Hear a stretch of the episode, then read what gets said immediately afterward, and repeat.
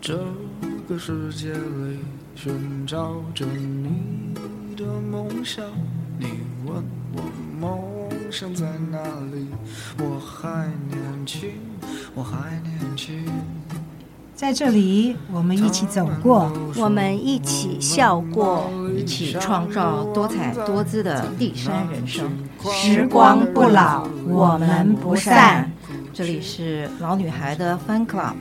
陪您度过一段星光灿烂的时光。Hello，大家好，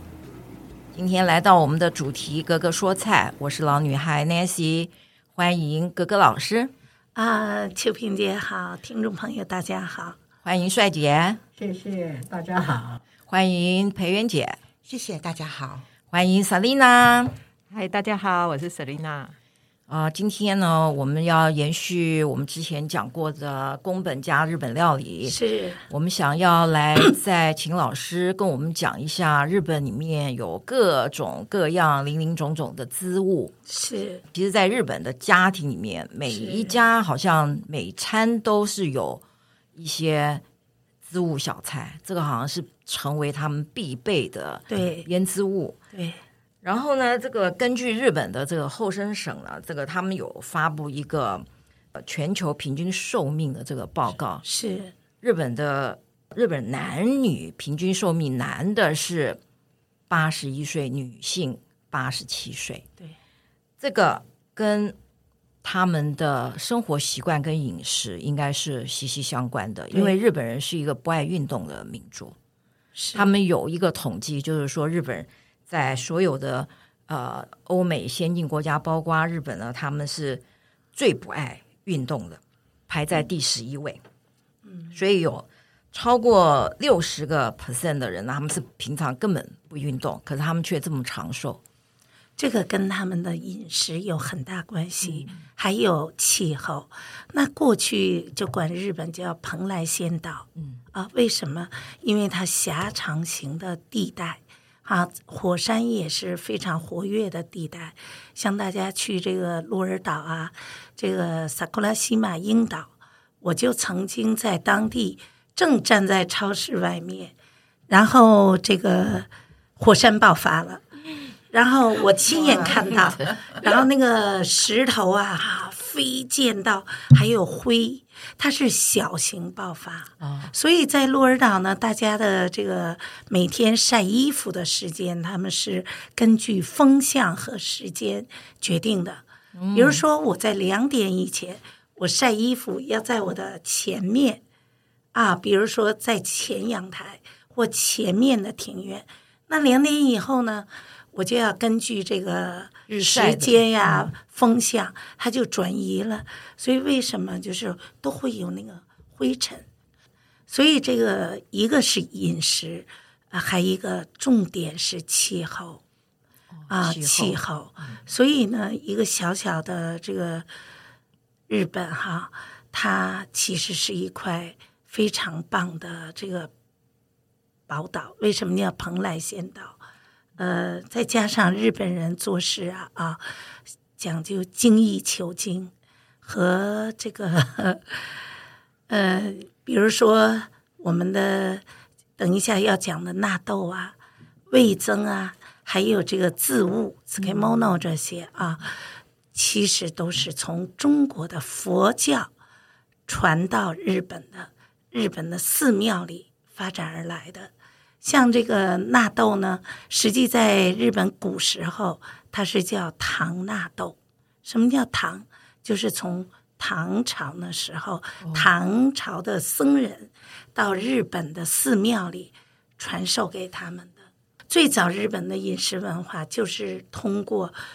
寺庙佛教的传播到日本。很早以前，他们是没有肉食的，全部是素食，因为都是和尚啊、主持啊、寺庙传过去的。到了后来的奈良时代以后，才有了肉食的很多的料理啊。那那您说的他们的长寿，一定和他饮食是息息相关。嗯对，这个他们有很多优点，值得我们学习。生活习惯，多方面造就了他长寿。老师，这个织物这种东西呢，它是不嗯是不分一年四季都可可以用当时令的这个菜来做呢？对，比如说自物啊，自物呢，像我们常吃的塔克宴，就是那黄萝卜哎，对，卤这个肉好像饭是他里们啊第一什名么的，嗯有一片啊，这个呢，其实它是这个，它叫泽安滋，泽安那个泽是三点水一个尺， OK 啊，它泽安之安就是寺庙那个安，一个尼姑庵的哦尼姑庵庵。的庵，你看，所有这些都跟跟寺庙有有关关系嗯系啊，因为这些和尚啊、尼姑啊这些，呃，日本没有尼姑了啊，嗯就是和尚他在庙里没事啊，就拿着这些，又没有吃肉这些啊，早期了，现在的日本是可以和尚可以吃肉喝酒的嗯啊，所以说他就衍生了很多用西，呃，日本又冷，嗯到冬天又没有那么多的蔬菜，怎么办？就当然就要腌制很多，在有的时候去做冬季的储备。这也是我在北京，在北京啊、东北啊哪里，它冷啊，比如就像那个肠的香肠啊，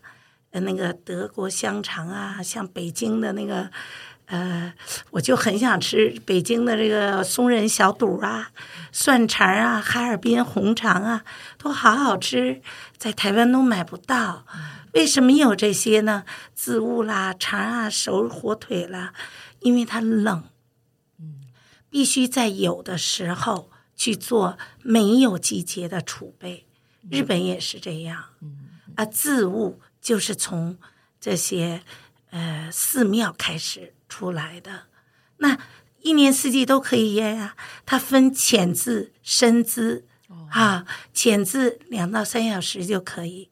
比如我们有一点黄瓜啊，一点萝卜，把它稍微搁一点糖啊、醋啊或者盐，这拌一拌，放一点昆布啦，放一点什么一些呃调味的，这就叫浅渍。啊，塔库汉那种东西呢，我们吃的腌萝卜，那个很好吃。台湾呢，因为卖的品种很少，像我每次教课日本料理，我都会教一道自物，嗯，啊，很好吃。在餐厅、高级餐厅或在日本，这个东西都不便宜，而且是只给你一一两点点，一点点，是是可是，是有时给多了呢，你又不觉得它好吃，嗯就给了那一点点，哇，就觉得一个腌萝卜这么好吃。是老师，织物在中国人的很多现在养生、嗯对营养师方面呢，他们基本上会认为这是一种腌制的食物。，对，但是腌制食物食物在老师您教课的过程当中，我们从你那里得到的讯息呢，它其实是有营养的，它并不是一个不健康的，不健康的所谓的食品加工类的，它是天然发酵嘛，对不对？所以老师您强调的发酵是要天然，我们要发酵食物，嗯腌制的还是要少吃。哦，哎，比如说腌萝卜，这个不叫发酵，哦叫腌制。啊，发酵的叫什么？比如纳豆，比如味增，嗯啊，比如说我们的东北酸白菜，是这叫发酵；德国的酸菜叫发酵。哦，啊，这种才叫透过像我们的米曲、米酒，是不是那个叫台湾叫酒酿酒酒酿酿，对酒曲都叫发酵，因为它透过曲种或东北酸白菜透过简单的盐巴，但是它却产生出了酸味。可是有些的腌菜，它是用醋啊，用不是天然出来的味道，是用其他调味品的，都叫腌菜。哦，啊，所以这个腌萝卜啊，为什么不能多吃？因为一大量的钠含量，因为要用钠那个盐，盐大量的盐杀青，让它水分出来，再把萝卜吊起来晒干，然后再进行腌制。嗯啊，所以就是也不能多吃是啊，因为日本为什么？其实这些字物都来自于中国是早期，可是为什么在日本发扬光大？它这个土地就这么大，所以他们真正的天然资源很少，所以必须要做一些腌制品、半成品或什么来保留保留。所以说，一个人的长寿跟他的饮食只占了三分之一，是是跟他的地理位置啊，像日本，您到青井泽啊，到那个箱根呐、哈，箱根离东京这么近，可是那个空气呀、真的是太清新了。啊，它就是因为它是狭长型，海风啊，可以让它这么穿透，像我们的穿堂风一样啊，你这边进来，那边出去，所以它空气比较好。是他那个就是说日本的还有一个他们喜欢吃生食，对，生食这方面呢，其实中国人的养生观念里面嗯也是觉得是要煮熟的东西，但是生食对日本人好像他们基本上是非常非常适应的，包括那个鸡蛋，哎，他们也很多是生食的鸡蛋。对，对，那所以他们一切的食物新鲜度应该是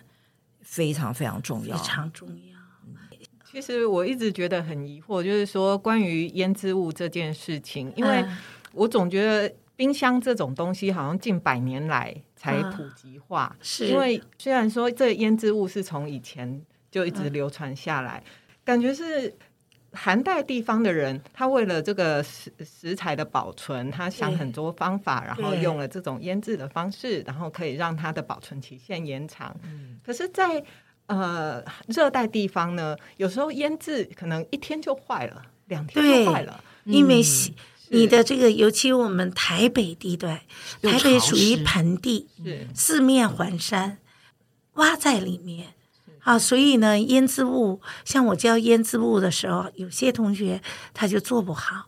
会长毛，会产生那个嗯霉菌哈、霉菌坏掉。但是在这个日本呢，它就因为气候寒冷，像韩国也有很多的腌制物，是他们甚至把那个生的鱿鱼呀、小鱼呀、蛤贝之类的东西、对螺肉是都进行腌制。其实这个就叫山海制，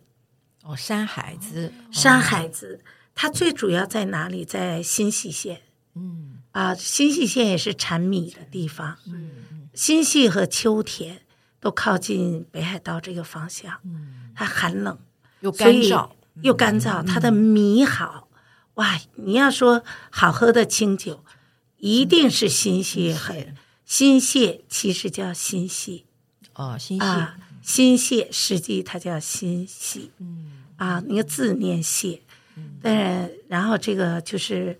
你说的这个，像北海道的字物很有名。是啊，像九州的字物和北海道就不一样了。九州字物呢，九州就是日本的夏威夷呀、比较热热纬度是啊，像宫崎呀、呃，这个这个熊本呐、呃，鹿儿岛、大分呐、都在附近这些地方，我都在那边很久。它的字物还非常多，尤其腌萝卜，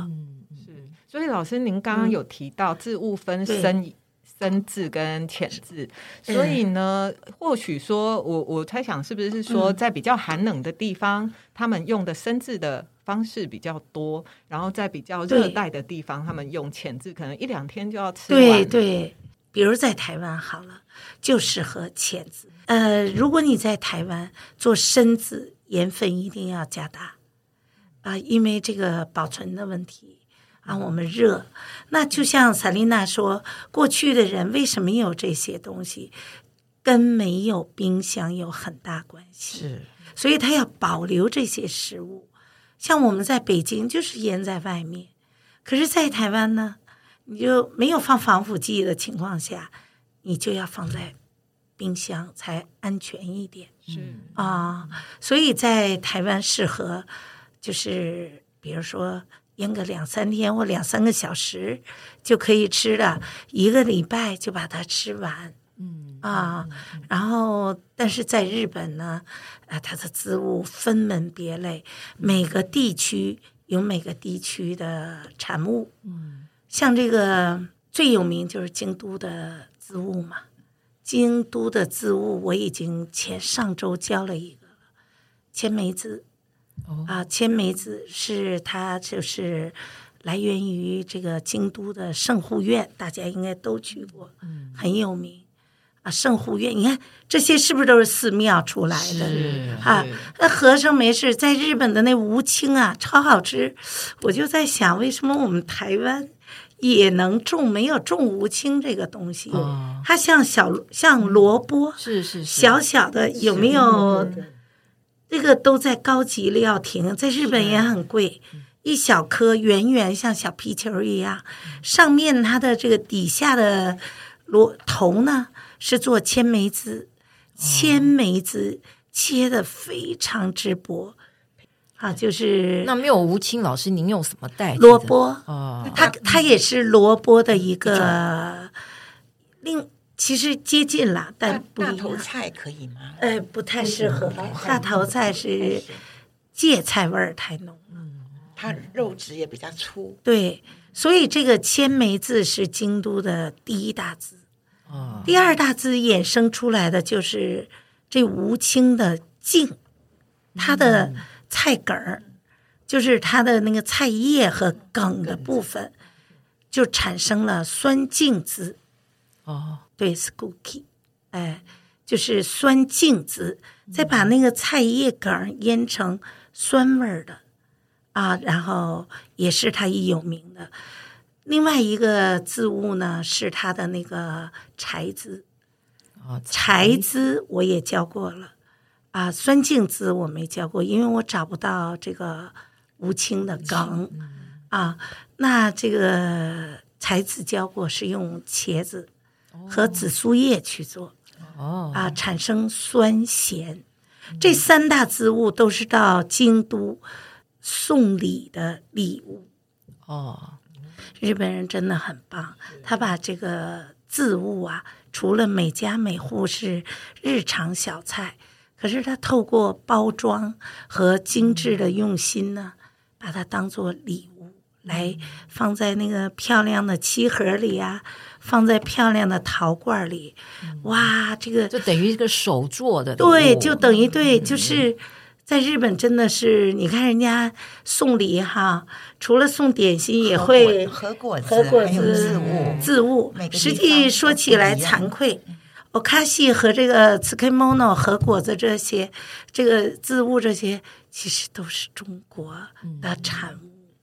我们您到北京什么这个日本的腌萝卜了，腌这个这个酸茎了啊，嗯腌这个高菜啦，就是类似我们的那个雪里红嘛，是这些都是我们中国去的，传过去的。对，可是人家把它那个精致发扬光大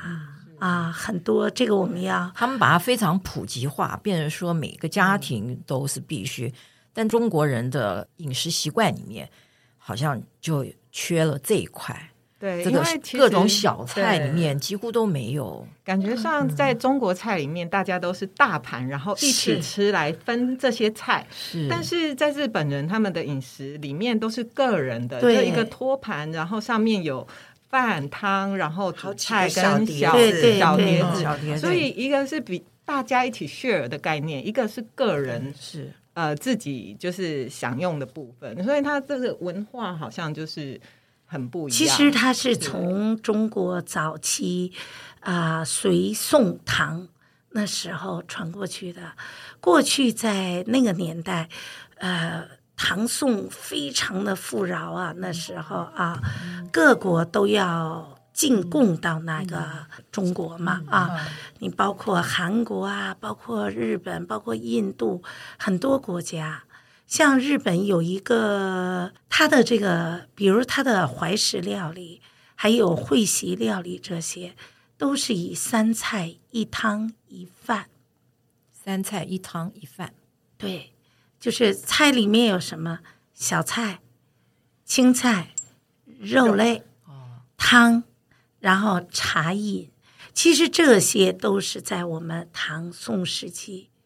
就是这样，没有人大桌子大碗的上去，很精致。所以日本就它的五五大料理就沿袭了那时候的美嗯和尽善哲学。嗯啊，所以就是很精致的。像嗯我们在家里也是啊，比如我炒完菜，没有人会一筷子一筷子下去夹，嗯一定是每个人前面都有一个餐盘，他一次就把他的量拿过放来自己了餐。盘里，啊，这是家里。如果在外面，几乎都是这个给你分好分的食套餐对对对啊，套餐。所以其实您看，延延续到北京的宫廷菜，为什么都是用套餐的形式？不会给你一大盘宫保鸡丁，嗯一大盘的这个熏肉啊，套餐的形式。都小碟，其实这些都是从早期中国真的很美呀、真的，也嗯很我骄傲都觉得骄对傲。不对对骄傲我觉得我们真的，人家外国人，其实我们总是觉得好像什么外国月亮的圆啊，人家怎么怎么样啊，嗯实际人家外国人傻傻的在看着我们。哈、嗯有太多可以学习和研究的东西。是这个。嗯那我们再多多的深入的讲一下啊这个是日本一般家庭。除了织物以外呢，他们还有一样东西，据说是非常非常的营养，但是我们中国人很不太能够欣赏的，那就是纳豆。啊，纳豆、味增这些东西哈，嗯就是呃，有一句话讲哈，一天一盒纳豆，死亡远离我。嗯，味增呢也是，与其付钱买买找医生，不如花钱买味增。是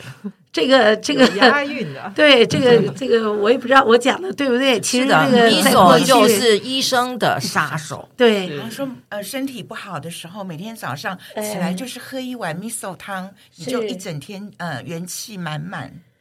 有这个，我还真的为什么我们要跟大家分享这些？其实大家很多人都常常接触味增或纳豆，尤其纳豆哈、但是因为日本人很清楚纳豆的来源，嗯，只是大家呢不想再提了，因为很久了。哦，在古代时候，纳豆传入日本，由中国的寺院传入到日本。那个时候，纳豆叫糖纳豆、盐纳豆，就是咸的嘛。啊，唐就是唐朝的唐，唐讲的就是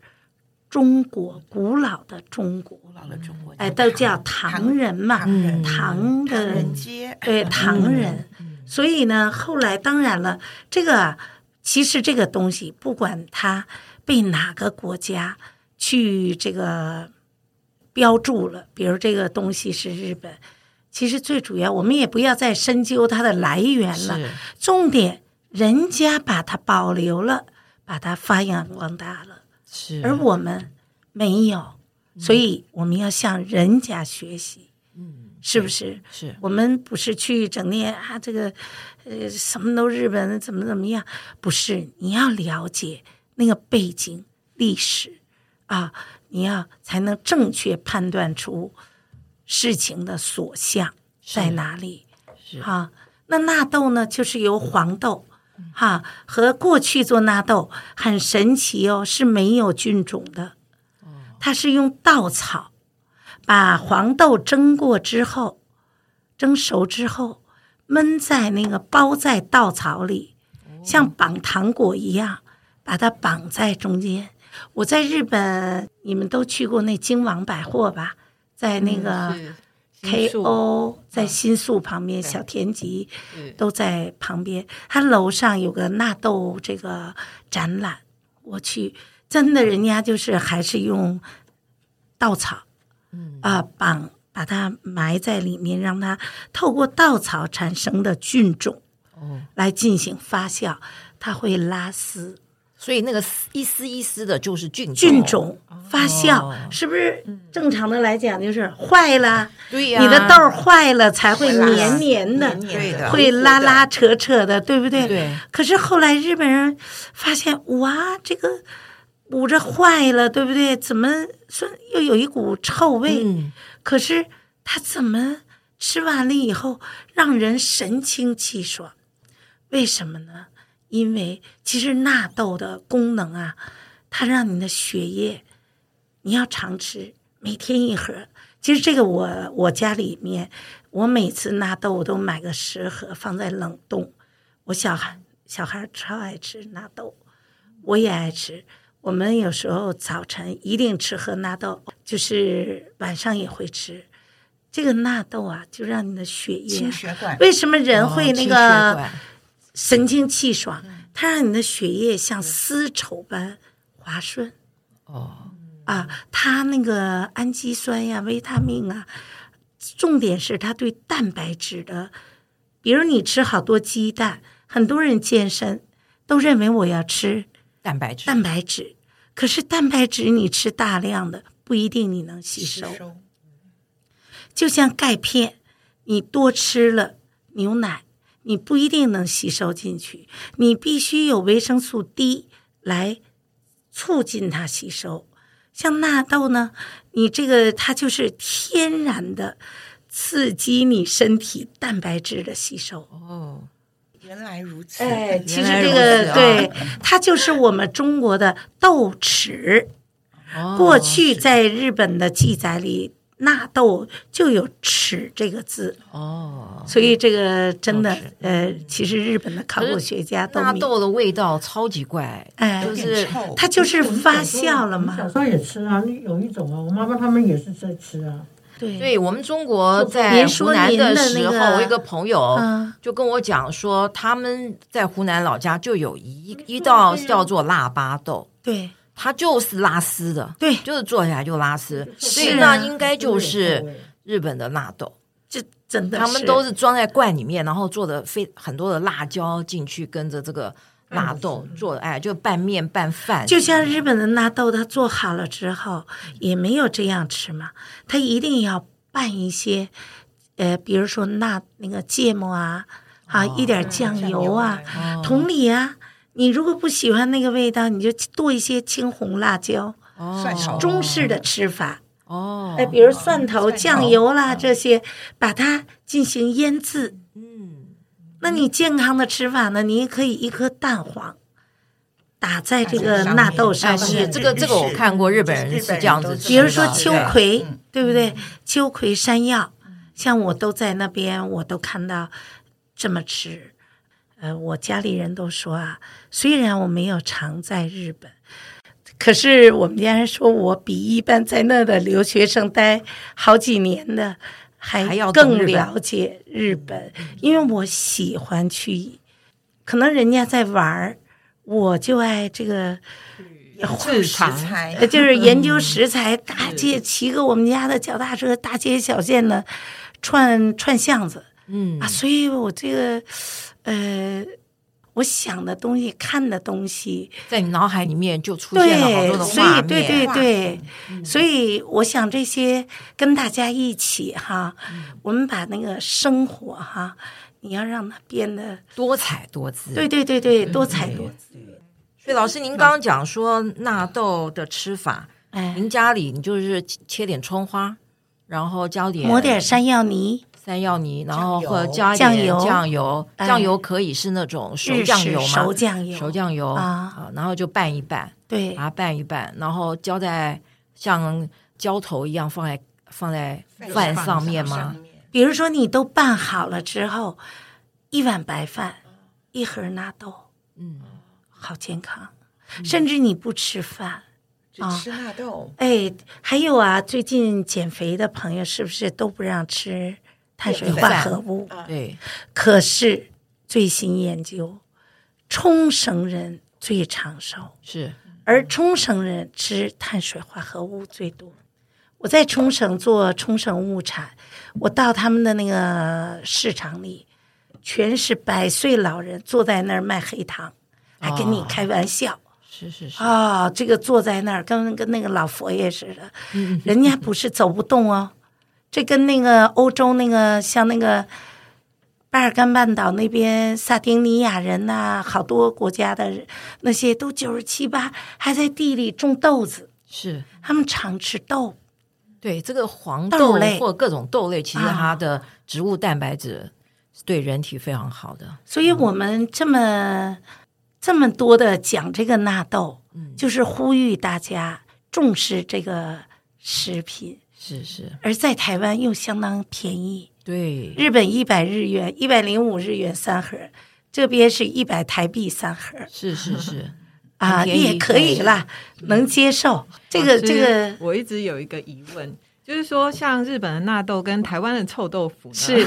就是都是属于臭臭的豆类，你别看臭豆腐一军，臭豆腐也是健康食品。是，所以我就很好奇，哎、我吃日本臭臭的纳豆，黏糊糊的，对然后我有有点吞咽的困难，但 是呢，我吃臭豆腐我就很开心，我就觉得啊，这个东西实在太好香味吃，对不对对， 那好，那我问你了，你吃臭豆腐是不是你不会拿一块生的来吃？不会不会，你炸是经过炸过、蒸过、炒过，是对不对？是那日本的纳豆它是生着吃，啊，所以很多人对那个味道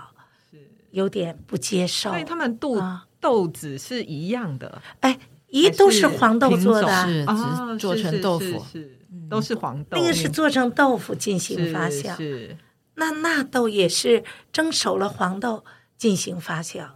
我这个准备说，如果条件允许啊，我想教大家做纳豆，因为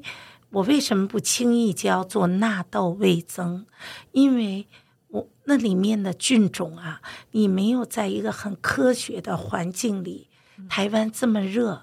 啊，有时候产生一些坏的菌，是你不敢保证、啊。是是是啊是是，对，所以就尽量还是买买纳豆味增，学会欣赏它。怎么你吃想的对，怎么把怎它么弄吃得好好吃？，那你就是放在饭里，对不对？好，饭团儿也可以放，呃，做冷面也可以放纳豆，嗯啊，然后纳豆呢，但是一定要拌上豉油，豉油和香油不一样，酱油分两种，日本是一种是直接生食级的，叫豉油，香油就是炒菜用的生酱油，所以要拌熟酱油，芥末什么这个。葱花、葱花儿啊，呃，这些这个鸡蛋，还有那个不 不敢吃生鸡蛋的，煎个荷包蛋盖在上 这也哎面，都可以。你只要认为我吃一盒，有一句话，美美国一个作家写的，他说，如果连食物都治疗不了你，医生更治疗不了你。意思就是什么？你要吃对对的的食物食物，真食物。是，食啊疗胜过药物。对对对对，真的，我看到那个那个作家写这个，我讲，哇，真的是对的哈、嗯然后这个你说的纳豆不好咽哈，你想想，哇，我每天吃一盒，可以让我的三酸甘油脂，让我的胆固醇、血液变清澈，试一试人会不会轻盈，感觉有精神好嗯，人呢，你血液一浑浊了，嗯你就会疲惫，没体力，没体力对，嗯老想困，啊，没有精神。可是当你日本人为什么这么长寿和七八十、八九十？我那个我豆上的那个妈妈，八十九还开一个拉面店。实际他们很有钱，他们是做企业银行的。但是妈妈为什么做？她怕死，怕老。哎，她那屋啊，每天就来三五个客人，嗯，都是老头儿老太太，嗯，哎，为什么都是他的老朋友？就每天哎，布衫缕缕的啊，那个、那个老奶奶都已经被驮到鞠躬九十度了，九十度鞠躬了，她还在做，她活到一百零一岁，哎，聪明着呢，就在那儿弄个小拉面店。为什么他们这样哈？还有精神，嗯，饮食是不过于油腻，嗯，油要吃，但他们多一吃好油，哎，对，但是他们多以吃生食，嗯，呃，日本很少炒菜。我就记得在家里一瓶油啊，只有我去，马上用完。我要不去，这一瓶油一半年用。都用不完。哎，因为他们几乎晚上他们用蒸的、煮的，啊呃生的对，或很生少的。其实嗯吃生的，日像嗯日本料理有另外一个名字，其实是叫它水料理，是因为它很多都是用蒸煮的。哦对对然后要不然就像现在日本人其实很喜欢吃海产，各种各样的烤鱼、烤物对什么，对，鱼呢也要常吃啊，鱼类里面 DHA 这些啊，它增加我们人的大脑的活力和这个，尤其你上年纪一点的人，鱼更要一天吃一次。是是。啊，日本就是，其实他们在日本的家庭里也很少这么多鱼，嗯因为蛮贵的。过去、啊，一般日本人家里没有台湾人吃的好，嗯嗯嗯，啊，可是就是因为他吃的少，吃的比嗯多样较，哎，日本料理就是讲究多样，是它不要很多，但是每样一点一点。是，啊就像我们吃的宫廷菜，过去一口是不嗯是八样小菜，是每个都一口一口啊？其实这些你看都是连接我的，听过我一个朋友，他后来移居到日本去住的时候，他说日本人的太太一天要准备三十种食材，大大小基小的本上哈，蔬蔬菜什么的，你不能够糊弄家里人，嗯因为日本太太百分之八十以上都在家相夫教子，嗯呃，那日本的法律也有保护很多呃妈妈的政策，嗯像很多先生的薪水根本先生拿不到，啊直接接就是都划到太划太到账户里，太太的账户，所以太太你要在家做什么，对吧？对你都外头买吗？是所以呢，他也要也要像样的，而且他们很重视色彩，是搭配，对一切都以美为基准。食衣，咱们是食衣住行，是日本是衣食住行，衣美放在第一位，所以他说南瓜黄的，胡萝卜红的，是什么花椰菜绿的，豆腐白色，木耳黑色啊，什么哎，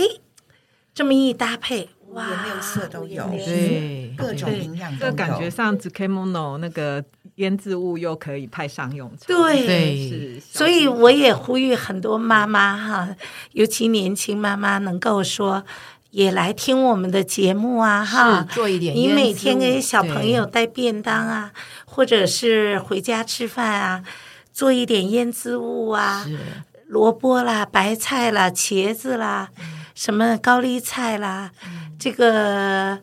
太多的菜都可以进行腌腌。制，哎，一人一小碟，很是清爽。做浅汁，嗯，不用太久的对，呃滋物，像我们他喝茶也是很有讲究的，比如饭前一杯茶，嗯，呃，一定是浓口的；饭后这杯茶一定是清口的。浓茶激起你的食欲想喝吃东西的；饭后呢，清茶清让肠你胃清是嘴里的味道油。腻，是是是啊是，所以我们在家里也是，呃，一定要。其实这都不是，这其实都是我们的文化啊。我们从过去古代那可讲究了，喝茶那个盖儿啊，不能打开的，女生。啊，男生单手喝，女生双手嗯喝。你要半掩着那个茶盖儿，还得不能对着人喝嘞，还得扭着头喝这呢就。是韩国韩剧现在就是喝是 酒不也要 是？实际上，这些是韩国、日本，那不是哦都是表示尊对敬嘛？的意都思。这个，所以我在教学上哈，我很重视这个搭配嗯，啊，对，这些东西是。啊。那像纳豆就是这样，嗯啊，对，好，呃，我们今天其实话题还没有结束，我们先把呃这个魏征把它放在我们这个节目的下一集，是呃，纳豆希望老师刚刚跟我们讲的中式的吃法，我们也可以回去试着做一下，说不定我们就发明了一种比臭豆腐还好吃的纳豆。我就最记得啊纳豆可以做甜点，哦，纳豆还可以做甜点， 对天哪，这第一次听说。那不晓得臭豆腐可不可以做甜点哈？我的客人跟我说，中国人有一道食物，它的味道可比用英文讲就叫做 thousand years shit。好，我们今天就先聊到这里，谢下回见。谢谢老师谢谢谢赛姐裴元谢姐谢大 Salina 家 OK，谢谢听众拜拜朋友拜拜拜拜。老师那个